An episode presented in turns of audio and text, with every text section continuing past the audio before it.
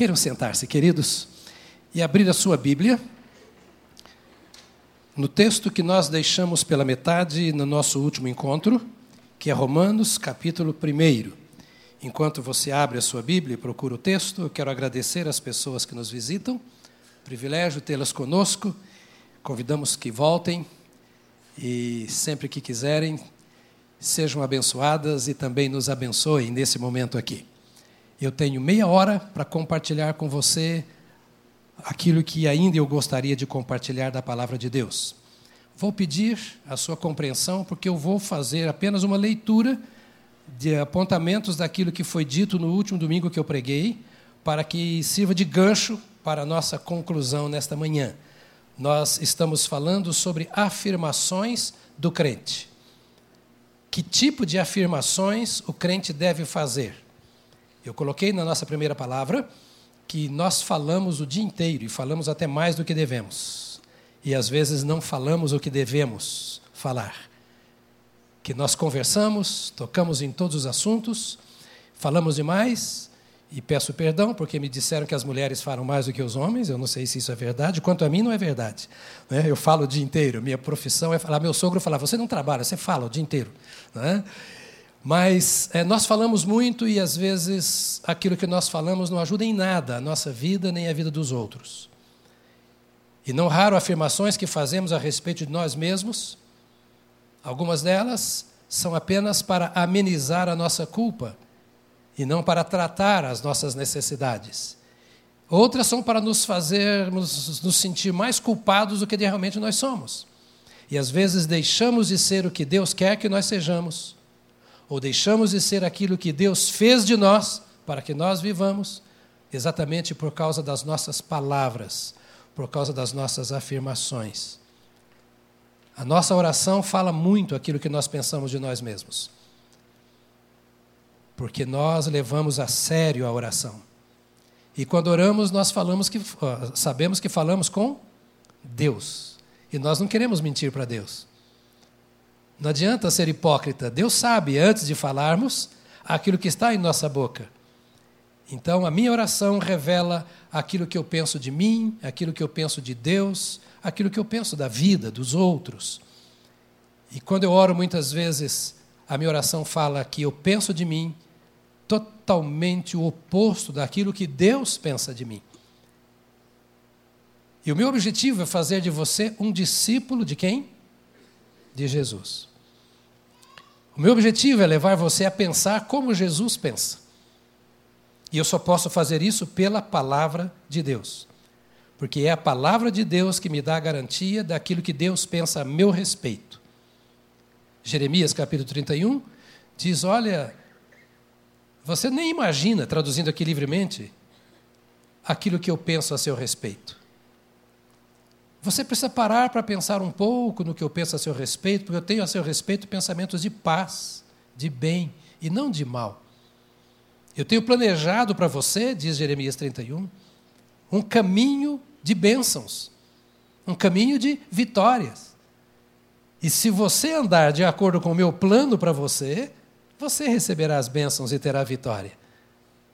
Mas se você entrar por outros caminhos, por outros planos, você deixará de receber a bênção que eu tenho para você, ainda que você seja meu filho, ainda que você venha para a minha morada celestial depois da morte. Mas por que você vai perder a vida na terra só porque você tem uma vida no céu? Por que carregar fardos desnecessários na terra? Por que tomar decisões erradas e ter atitudes erradas que vão lhe trazer consequências danosas na terra você só vai viver aqui na terra uma vez. Você não vai reencarnar. Você não vai voltar mais aqui. Você só tem esta chance. E por que não aproveitar? E por que não vivê-la bem? Então, às vezes, estragamos a nossa vida por não percebermos aquilo que Deus tem para nós.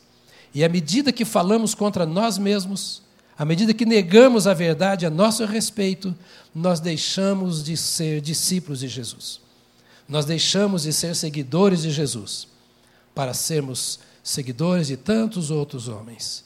Eu estou estudando Freud, outra vez. algumas das suas afirmações e dos seus seguidores, exatamente por causa da ideologia de gênero e coisas que estão vindo hoje com base em alguns dos seus intérpretes. E eu fico pensando quanta coisa tão simples a Bíblia tem, tão prática, tão fácil. E além disso, eu conto com a ajuda e com o poder do Espírito Santo para colocá-las em prática. E eu deixo a simplicidade de Deus para ir atrás da complicação dos homens. Eu deixo a santidade de Deus para seguir a corrupção humana. Essa é uma tendência natural. E o fato de eu ter vindo a Cristo não me tira essa tendência. Porque a Bíblia diz que a carne luta contra o espírito.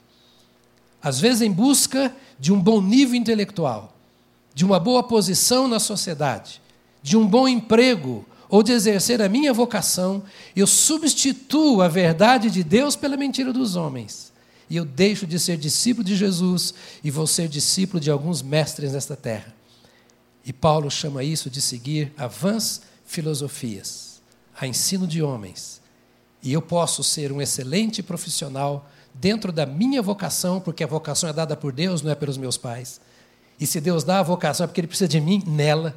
Deus precisa do pastor, Deus precisa do missionário, Deus precisa dos ministérios da igreja, mas Deus precisa dos seus filhos nos mais diversos ramos ou lugares da nossa comunidade, da nossa sociedade. E por isso ele me vocaciona como psicólogo, como advogado, como médico, como professor, como enfermeiro, como um, empresário, porque ele diz assim: Eu quero o meu discípulo lá, porque eu quero que a minha verdade seja aplicada lá. Eu quero que a minha palavra seja vivenciada por alguém lá naquele meio, a fim de que por esta minha palavra vivida, encarnada por alguém, possa chamar a atenção daqueles que têm fome da verdade. Então eu estou pensando um pouco com você sobre o que eu falo, o que eu penso. Isso é muito importante. E não estou aqui agora querendo trazer uma palavra motivacional. Não é isso, não.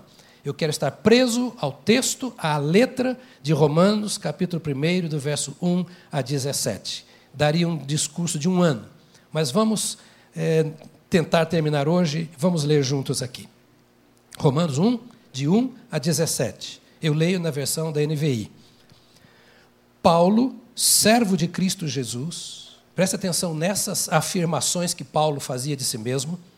Paulo, servo de Cristo Jesus, chamado para ser apóstolo, separado para o evangelho de Deus, o qual foi prometido por ele de antemão por meio dos seus profetas nas escrituras sagradas, acerca de seu filho, que como homem era descendente de Davi, e que, mediante o Espírito de Santidade, foi declarado Filho de Deus com poder, pela sua ressurreição dentre os mortos, Jesus Cristo, nosso Senhor.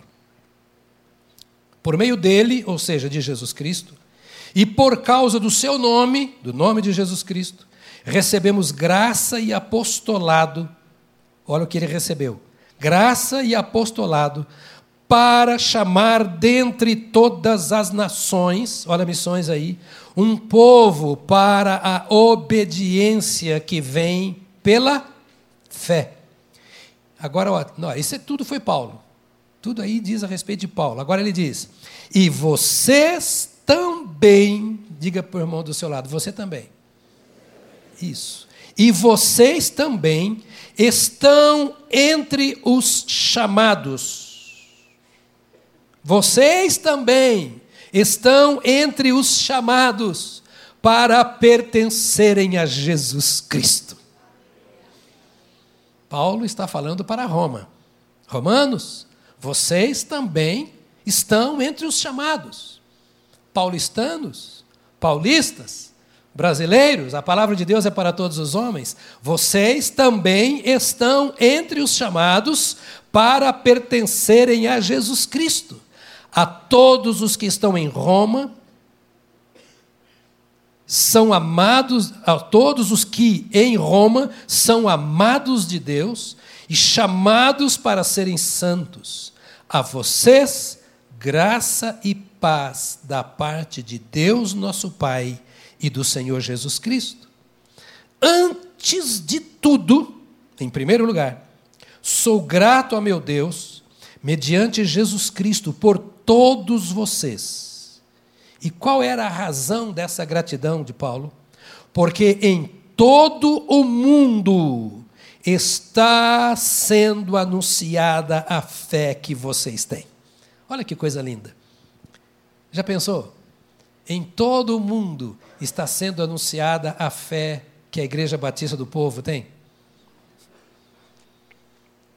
A palavra de Deus é para agora, é para mim, é para você, não foi escrita para Roma só.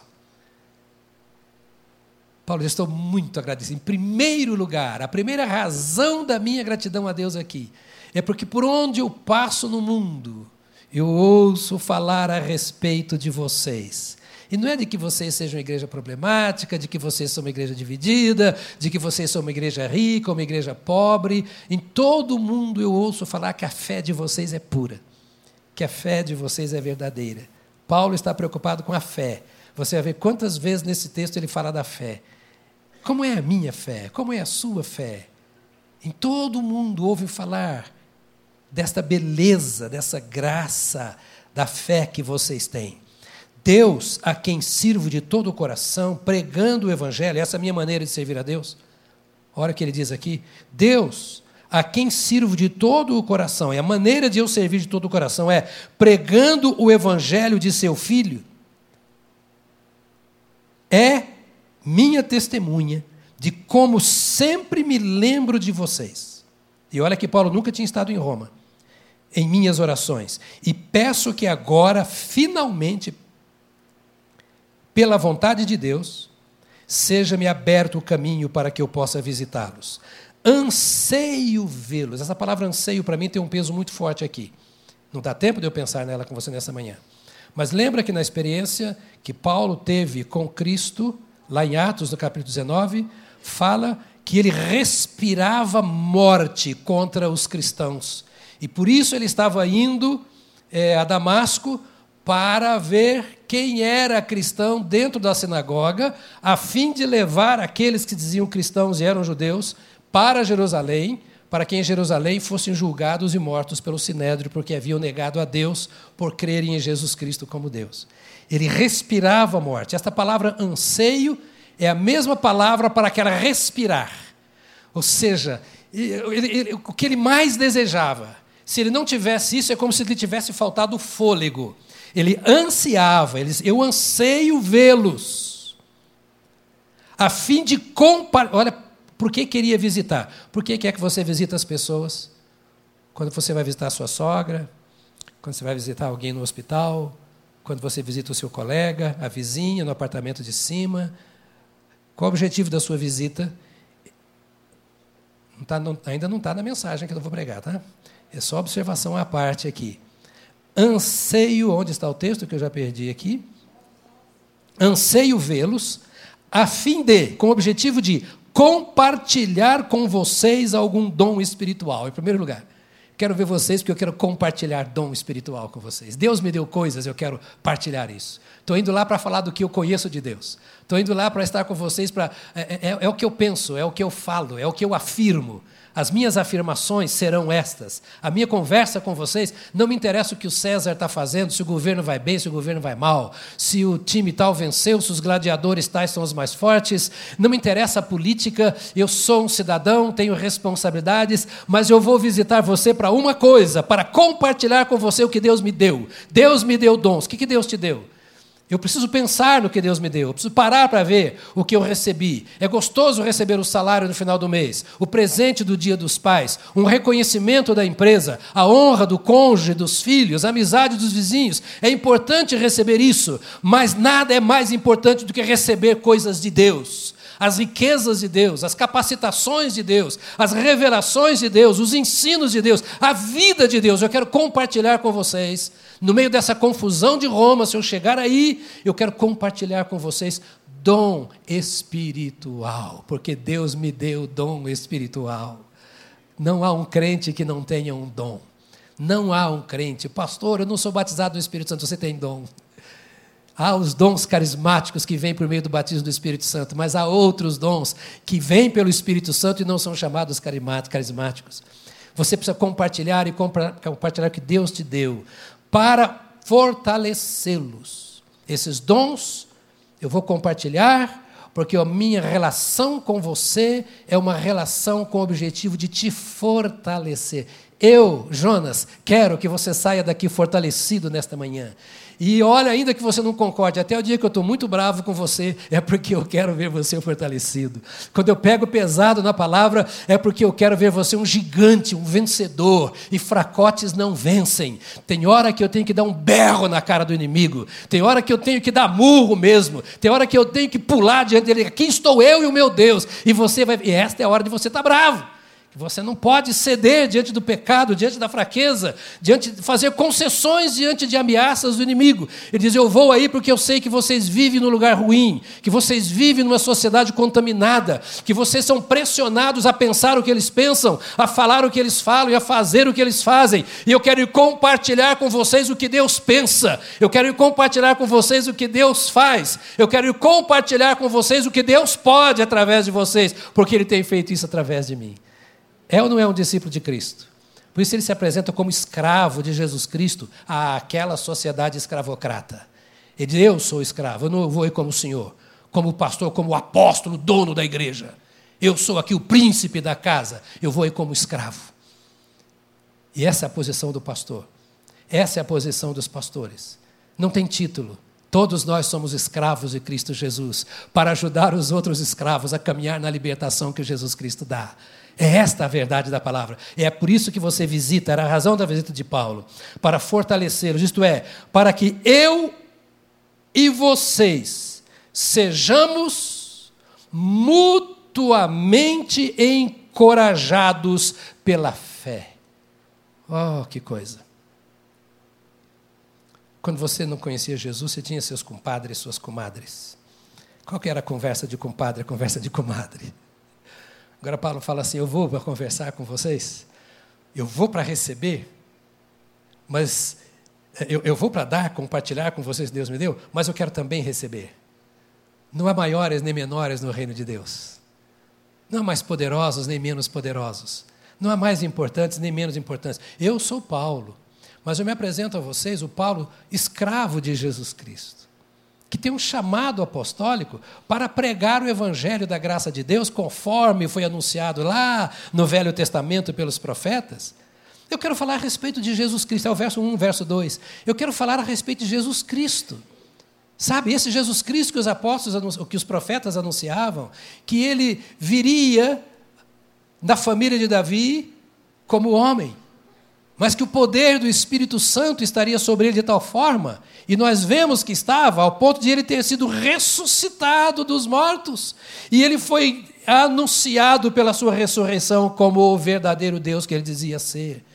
Eu quero dizer para vocês que não é o César a solução do mundo, que não é o império e nem a república a solução do problema dos homens. Eu quero anunciar para vocês que não é a cultura romana ou grega eu quero dizer para vocês também que não é a cidadania judaica ou judia ou hebraica que nos dá este privilégio, mas eu quero dizer para vocês que o nosso Deus, por meio do seu Filho Jesus Cristo, alcança todos os homens em qualquer lugar na face da terra e que por meio de Jesus Cristo todas as dificuldades são vencidas, que ainda que o mundo continue a se corromper, a se sujar, a igreja que pertence ao Senhor Jesus Cristo, que ressuscitou dentre os mortos, é o sal da terra, é a luz do mundo e ela vai vencer no seu Senhor. O crente tem essa palavra, ele precisa pensar nisso. Então eu quero ir aí, dar a vocês o que Deus me deu, mas eu quero receber, eu quero é, ser edificado por vocês. É uma troca que vamos fazer, vamos ser mutuamente encorajados pela fé. Esse sujeito aqui apanhou demais, foi preso muitas vezes por causa do nome de Jesus. Se tinha alguém que tinha o direito de dizer, eu não quero saber de igreja, era o Paulo. Porque quanto mais ele trabalhava com a igreja, mais ele apanhava da igreja. Quanto mais ele preparava líderes, mais os líderes que ele preparava o perseguiam e falavam mal dele. Quanto mais ele pregava o evangelho ao mundo, mais preso ele era, mais açoites ele tomava. Quanto mais luz ele era, mas jogavam pedra na sua lâmpada para que a luz se apagasse.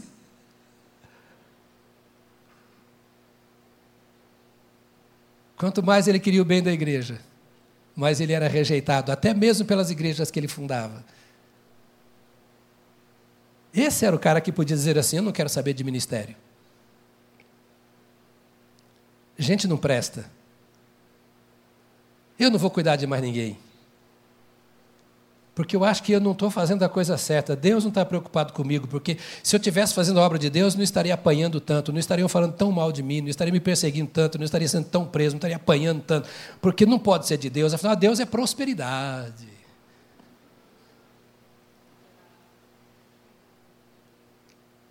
Mas ele era um teimoso, porque ele não era um religioso ele era alguém que tinha, mar, tinha sido marcado pela transformação do poder de Deus no caminho de Damasco. Ele chega a dizer: Eu sei em quem tenho crido. Eu sei em quem tenho crido. Não estou crendo apenas na letra de um livro. Não estou crendo naquilo que uma religião prega. Eu sei em quem eu tenho crido. E eu sei que Ele é poderoso para sustentar a minha vida até o dia final. Em certo sentido, ele está dizendo: não estou nem aí para o que estão fazendo. E também não estou preocupado porque Deus deixa que eu passe por essas coisas. Eu não tenho que ter essa preocupação. A única preocupação que eu tenho que ter é compartilhar as experiências que eu tenho com Deus e ouvir as pessoas que têm experiência com Deus para que elas compartilhem comigo. Na minha casa, queridos irmãos, eu não estou preocupado com a Rede Globo. Ninguém em casa tem problema com a Rede Globo. Nós sabemos o que é certo e o que é errado e não ligamos para aquilo que é errado. Eu não tenho problema com político. Eu tenho vários amigos políticos. Vários. Aqui em São Paulo, em Minas, onde vivi, no Pará, onde vivi, em Brasília. Eu tenho vários amigos políticos. Não estou nem aí para eles. Não faço campanha para nenhum. Não dependo de nenhum. Eu tenho a minha vida com Deus. Claro, a economia depende. A economia não vai bem? Talvez porque nós não saibamos escolher as pessoas. Deus avisou que ele queria que nós fôssemos governados por ele, mas nós preferimos desde Israel, lá quando começou com Saul, nós preferimos seguir o modelo de fazer o que todo mundo faz, e todo mundo não faz o que Deus quer que faça, e por isso nós vivemos nesse vale. Nós temos que estar preocupados com uma coisa. Quando eu converso com o homem lá da rua na sexta-feira ou no sábado de manhã, quando eu converso com o um político no seu gabinete, ou com o meu chefe ou patrão, ou com o militar, quando eu converso com quem quer que seja, com minha esposa, com meus filhos, quando eu converso com Deus, o que é que eu estou pensando? Desde a minha relação com Deus, eu devo estar pensando naquilo que eu ofereço a Deus e tomar posse daquilo que Deus me oferece. Quando eu converso com pessoas, como Deus é a raiz, é a fonte, é o manancial da minha vida, quando eu converso com as pessoas, eu não tenho que estar preocupado com o que elas têm para me oferecer. Eu não preciso estar por aí pensando se eu vou pregar na igreja A, na igreja B, na igreja C se eu vou fazer parte desse ministério, ou ter liderança em tal lugar, eu tenho que estar preocupado com uma coisa: cada oportunidade que Deus me dá, eu preciso entender se ali eu vou compartilhar algum dom espiritual e receber dos dons espirituais que eles também têm. E se aquilo que tem espiritualmente para mim não vem de Deus, eu compartilho o que Deus me dá e esqueço o que me deram que não tem nada a ver com Deus não vou temer maldição nenhuma, não vou temer praga nenhuma, não vou estar preocupado com o que me falam, eu vou estar preocupado em estar revestido pelo sangue do Cordeiro e anunciar aquilo que é a palavra do Cordeiro. Se amaldiçoarem você pelo que você faz, a maldição não pega, porque você é abençoado pelo Deus que você confessa se colocarem, como eu disse esses dias atrás, aí, como fizeram com a irmã que estava morrendo de medo, colocaram um punhado de porcariada de macumba na porta da casa dela para fazer mal, não tem problema nenhum. O que eu devo fazer? Nada, tira, joga fora, faz não sei o quê. Por quê? Porque eu estou coberto pelo sangue do Cordeiro. Eu estou compartilhando o que Deus me dá e recebendo o que Deus me dá. Eu não quero compartilhar o que não é de Deus e também não vou receber o que não é de Deus. E o Senhor é quem te guarda, Ele é a tua sombra à tua direita, mal nenhum entrará em tua tenda, mil cairão à tua esquerda, dez mil à tua direita, mas tu não serás atingido. Eu vou pensar essas coisas que Deus diz a meu respeito, não o que eu penso, o que eu sinto, o que dizem.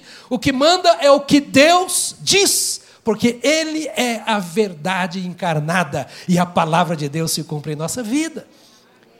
Eu não posso pensar que isso aqui seja um condicionamento. Eu posso pensar exclusivamente que Paulo está dizendo: estou indo no meio desta confusão de Roma, como você vai para a confusão do trabalho muitas vezes, para compartilhar um dom. E todo aquele que compartilhar comigo algum dom, eu vou receber. E mais, ele diz: quero que vocês saibam, irmãos, que muitas vezes planejei visitá-los, mas fui impedido de fazê-lo até agora. Ele não tinha explicação, mas não estava dando para fazer o que ele queria. Ele foi impedido. Meu propósito é colher algum fruto entre vocês, assim como tenho colhido entre os demais gentios.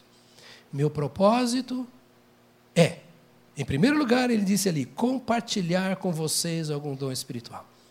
Em segundo lugar, ele diz ali: olha, que sejamos mutuamente encorajados pela fé. Eu falo de Deus e vocês falam de Deus. E o terceiro propósito dele era: eu quero conseguir entre vocês, eu quero colher entre vocês algum fruto. Outra vez, não tem nada a ver com o que eu estava que eu ia pregar.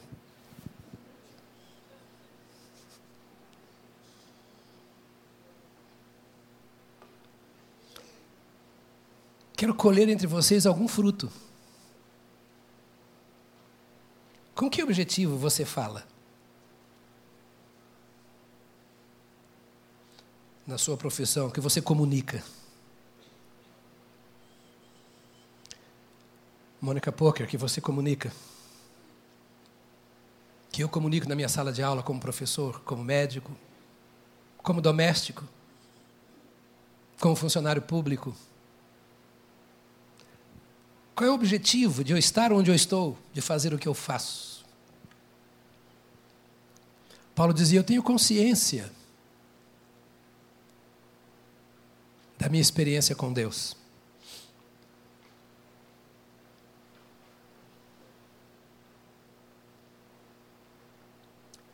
Eu tive encontro com Ele, eu sei disso. Eu sou servo de Jesus Cristo. Diga para você mesmo: eu sou servo de Jesus Cristo. Isso define a sua vida. Tem gente procurando a razão para a sua existência. Está claro. Eu vivo para isso. Um servo vive para servir. E um servo de Jesus Cristo vive para servir a quem? A Jesus Cristo. Não importa. E como servo de Jesus Cristo, eu estou perante vocês. Eu estou querendo ir visitar vocês, melhor, dizia Paulo. Há tanto tempo, estou ansiando por isso. Eu não vejo a hora de chegar aí, estar com vocês, para compartilhar o que Deus me deu, para receber o que Deus deu a vocês. Mas, ó, eu sou um semeador. Então eu quero colher algum fruto desse nosso encontro. Por onde eu tenho passado entre os gentios, dizia Paulo, entre os não-judeus, eu tenho colhido frutos para Deus. No meu trabalho, essa é a minha função: compartilhar o que Deus me deu. Saber se naquele ambiente tem mais alguém. Você quer ver como é que é estranho? Você vai para a faculdade, começou o seu curso, não conhecia ninguém. Aí você entra para uma sala de aula, lá na cantina, lá no pátio, no laboratório. Se você começa a falar do que você crê em Deus, da experiência que você tem com Deus, logo você começa a descobrir alguns X9. É já que aparece um que está ali, que às vezes há mais tempo que você, que nunca falou o que é de Jesus. Mas de repente, ah, é, eu também, eu frequento a igreja. Ele não fala que ele é escravo de Cristo. Eu frequento a igreja tal, prego o evangelho para ele se converter porque talvez frequentando a igreja desde a infância não se converteu ainda, porque está ali há tanto tempo e não falou que é escravo de Jesus, que é um servo de Jesus. Ah, mas porque é que é vergonhoso, é que é lugar de intelectuais. Era vergonhoso nos dias de Paulo, um intelectual como era o apóstolo Paulo, ser um adepto do cristianismo. Por isso que ele fala, eu não me envergonho do evangelho. Tá, muita gente se envergonha. Ele falou, eu não, está todo mundo falando mal de quem é cristão, todo mundo critica o, o evangelho, uh, todo mundo. Eu não, o meu compromisso é com Cristo, eu sou escravo de Cristo, não sou escravo da estrutura apostólica. Tanto que ele diz assim: Olha, eu fui lá, eu conversei com Pedro, com Tiago, com João, conversei com eles a Jerusalém, não me considero menor do que nenhum deles. Tem, cara, hein? Pete cheio. Eu não sou menor do que eles, não. Por quê? Porque eles são chamados por Cristo, eu também sou. Olha para mim e diga para mim: Eu não sou menor do que você, pastor. Fala com coragem, eu não sou menor do que você, pastor. Não é por eu ser pastor que eu sou maior do que você, não é porque tem essa, essa multidão de pastores na igreja que, que, que você é menor. Você não é menor, você é grande no seu Deus, porque Deus te fez grande em Cristo Jesus, e você é tão escravo de Cristo como eu sou. Ele dá uma tarefa para um escravo, outra tarefa para outro escravo, e outra tarefa para outro escravo, e no fim ele tem muitos escravos que são servos dele para fazer a obra dele, onde ele mandar, onde ele colocar. Estou aqui como escravo de Cristo para servir a você, escravo de Cristo, tentando fazer de você, ao compartilhar os dons que Deus me deu, um escravo melhor para Jesus. A fim de que eu possa colher algum fruto entre vocês, como colhi entre os gentios, outros gentios. Paulo era judeu. E judeu corre atrás de lucro. Ele queria lucro. Jesus também queria lucro. E Ele nos chama para dar lucro. Eu vos escolhi para que deis fruto, e o vosso fruto permaneça, a fim de que tudo quanto pedirdes ao Pai em meu nome vos seja feito. Ou seja, até os frutos que você dá te qualifica a receber mais do que Deus tem para você. Eu vou apanhar o quanto for necessário, Paulo dizia. Eu vou calar a minha boca não vou falar contra ninguém que me persegue, contra ninguém que me prende, contra ninguém que me apedreja. Não vou reclamar dos que me jogaram por cima do muro. Eu não vou reclamar daqueles que colocam, fazem, provocam contenda na igreja por minha causa. Tudo isso está no contexto aqui de Romanos. Eu quero que vocês entendam uma coisa: que eu estou convencido de que não há nenhuma condenação para os que estão em Cristo Jesus. Eu quero que vocês estejam conhecidos que nós todos somos justificados pela fé. Eu quero que vocês saibam que o meu Deus é o Deus de vocês vocês. O que eu passo, vocês poderão passar um dia se não estão passando agora. Eu quero que vocês entendam que o nosso foco está em Cristo, porque nós somos escravos dele, somos chamados para sermos de Cristo Jesus. É o que ele está dizendo. E a nossa palavra e o nosso pensamento e as nossas atitudes do dia a dia devem refletir esta verdade que abriga em nosso coração. Então nós vamos dizer: o meu negócio é com o meu dono, é para ele que eu trabalho, é para ele que eu presto contas, é com ele que eu vou me encontrar após a minha morte, e o meu negócio é com aquele de quem eu sou escravo. O meu negócio é com Jesus Cristo, meu Senhor. Ah, meu irmão, minha irmã, se cada um de nós tomar esta posição e tiver esta atitude diante de Deus, a igreja resplandecerá na face da terra como nunca resplandeceu. Nunca resplandeceu. Quero pedir permissão a você para eu continuar essa mensagem, porque eu não preguei o que ia pregar hoje. Nadinha. Nadinha, nadinha, nadinha. Nenhuma palavra do que eu trouxe para falar hoje eu falei aqui.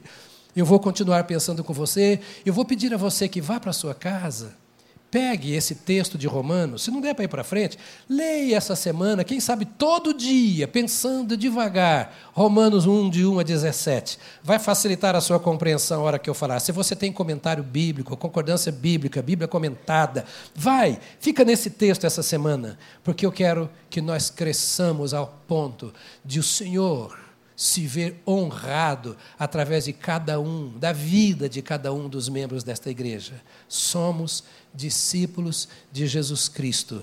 Esta afirmação deve estar em todas as nossas palavras, em todos os nossos atos, em todos os momentos da nossa vida, diante dos homens, dos anjos, dos demônios e diante do altar do Senhor nosso Deus. Eu sou discípulo de Jesus. Ele é o meu Senhor e o meu mestre. Amém, querido?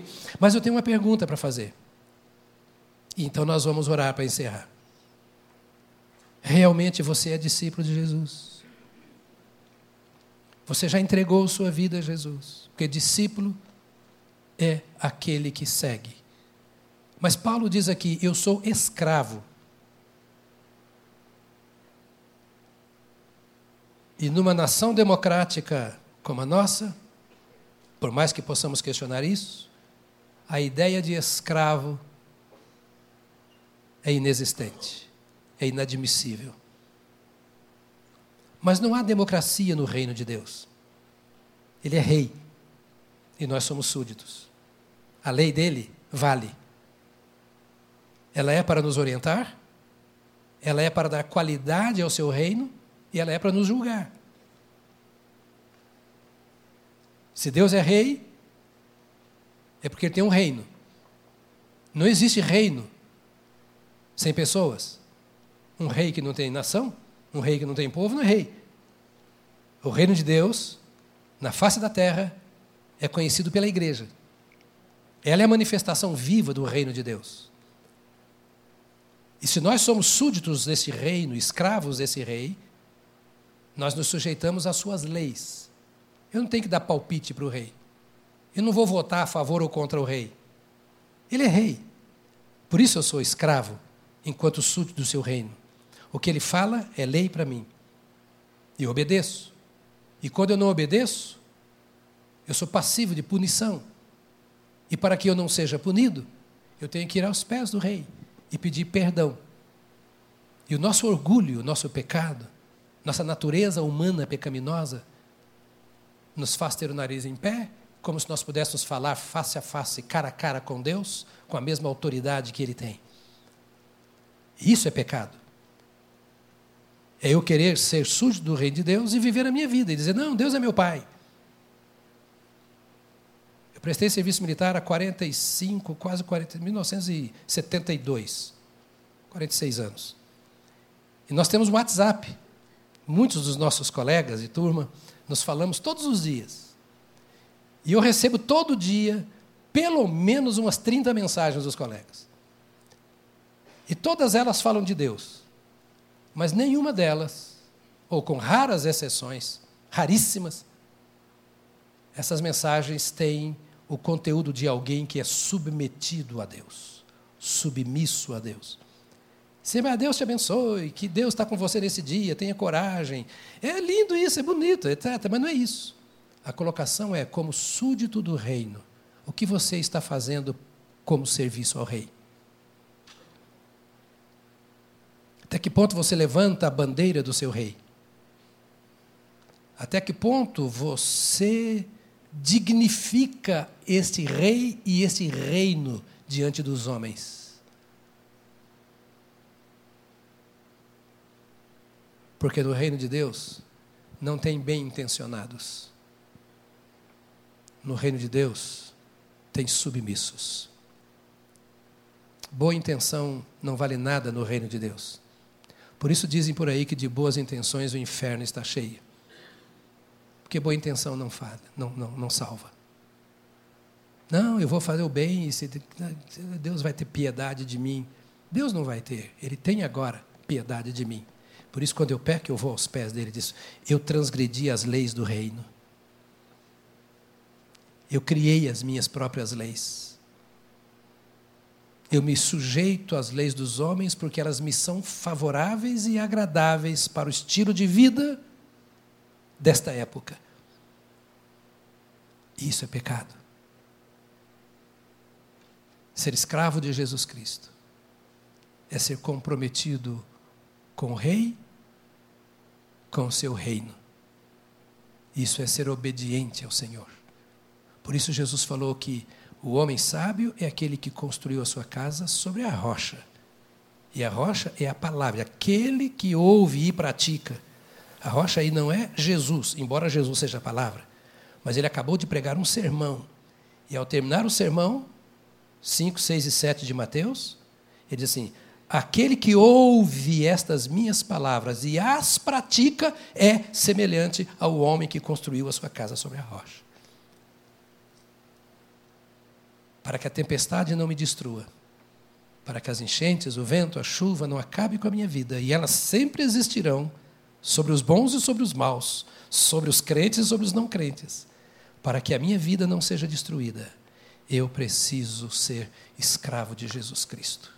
E o escravo ouve as palavras e as pratica. Te convido nesta manhã a pensar: sou um religioso ou sou um escravo de Jesus Cristo? Sou um seguidor das leis da igreja ou das leis do reino de Deus? O meu culto é para Deus ou é para mim?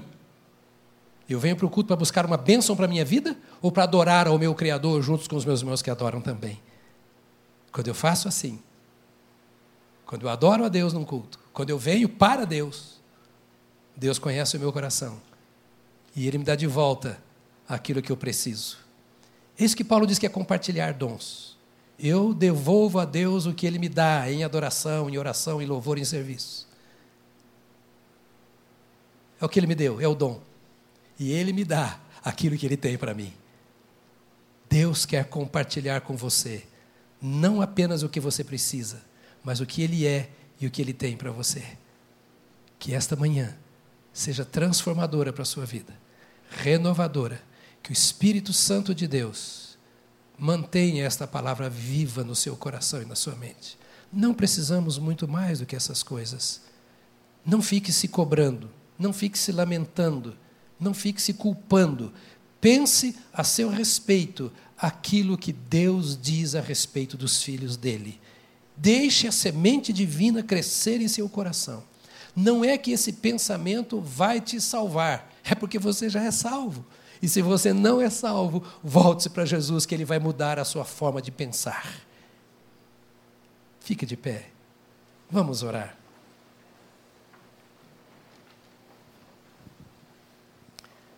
Muito bem, antes de orar, queria que você se voltasse para a pessoa do seu lado e dissesse para ela: Nós somos escravos de Cristo. Então, olha, no cristianismo não tem república. Ninguém vota, ninguém faz greve, não há apelação. No reino de Deus, trazido à terra por Jesus Cristo, há súditos a escravos.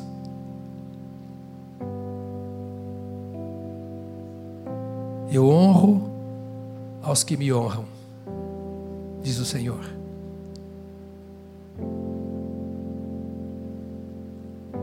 Honro aos que me honram. Nesta semana, honre ao Senhor.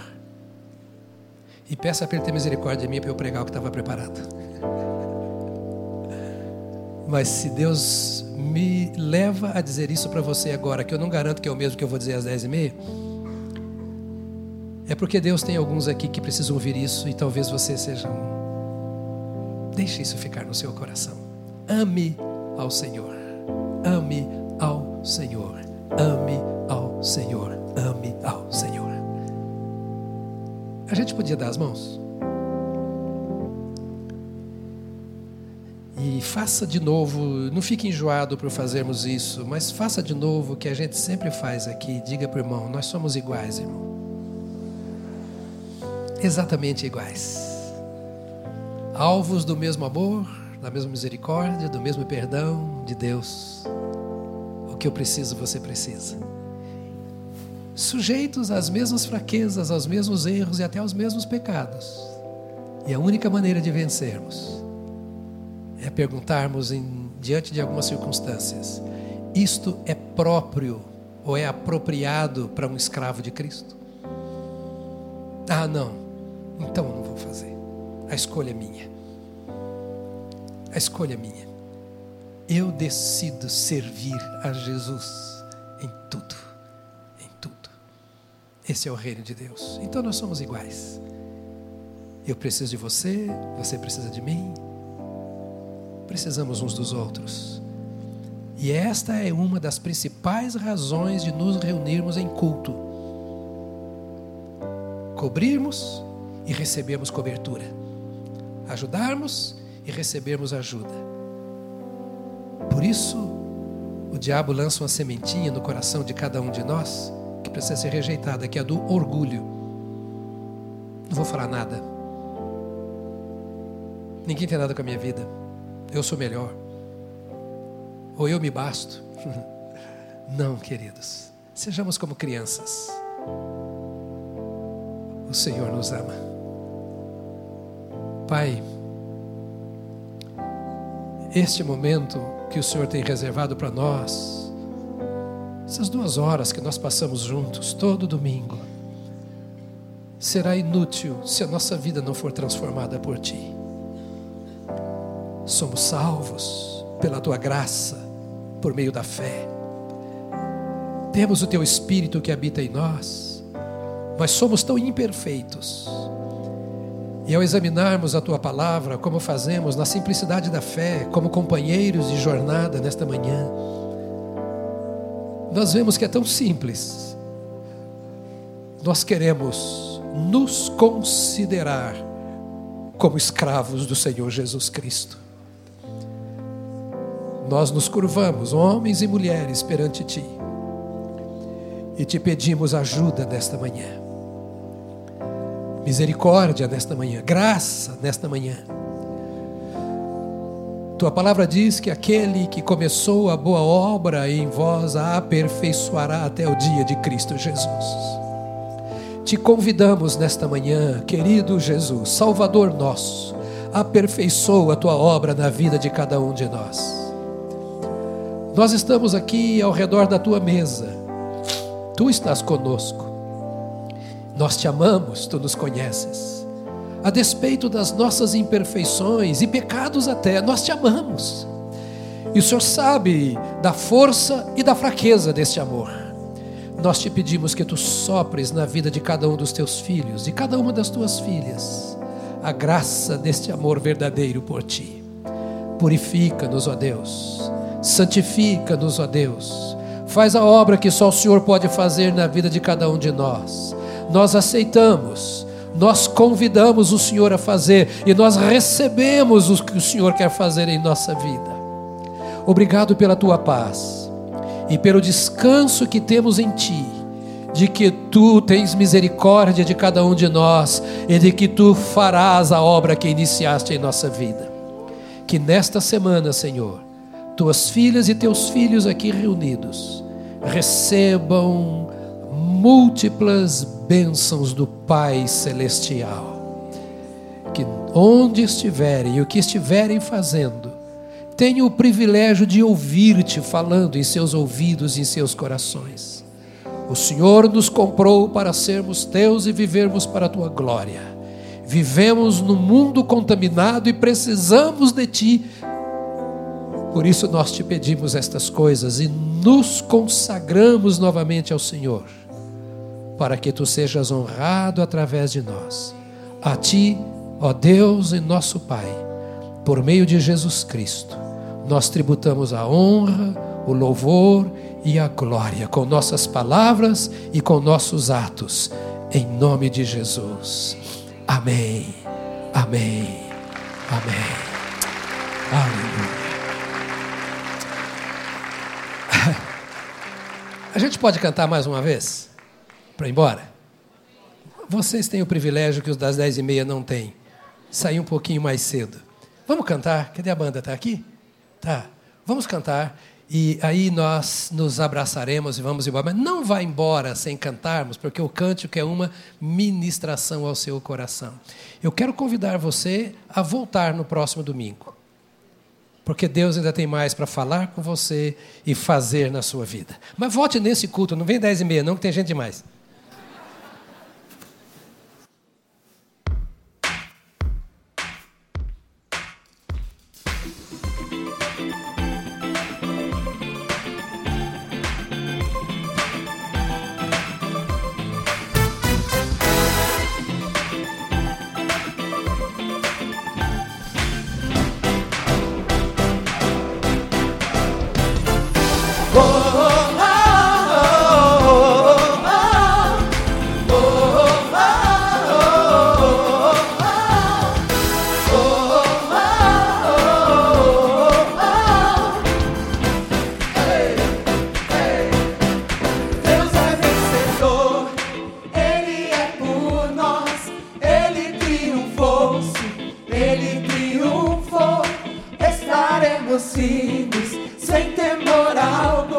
Jesus está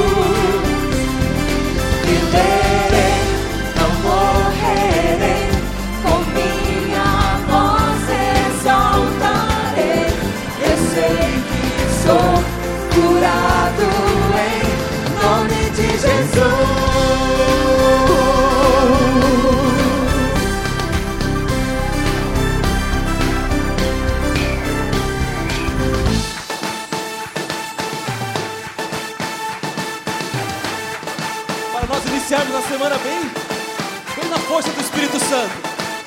Todos nós somos livres, estamos libertos do fardo do pecado.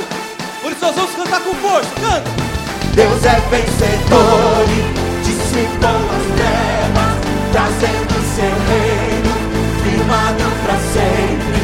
O nome de Declara. Cristo caiu o inimigo e cantaremos grande.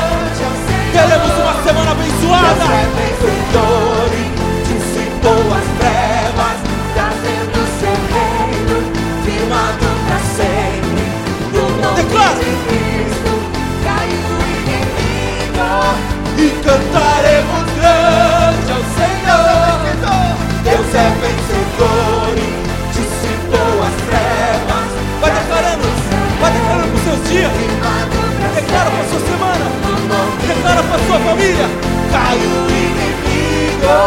y cantaremos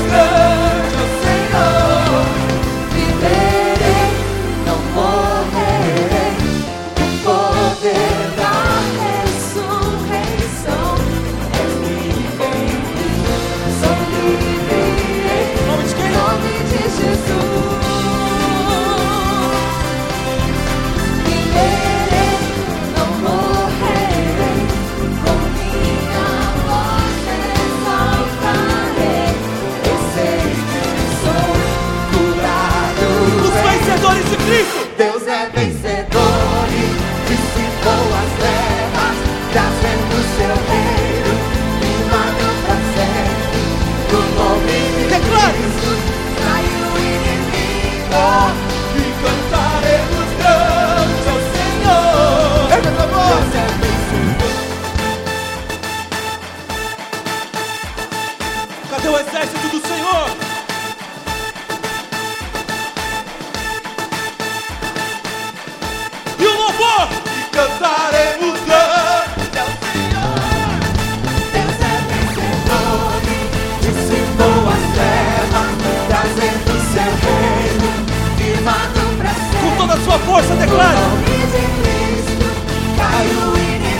E cantaremos grande ao Senhor.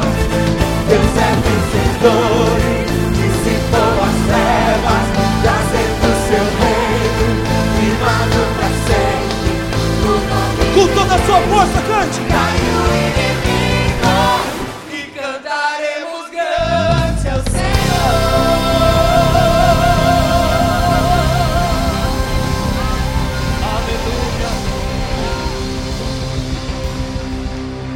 Aleluia!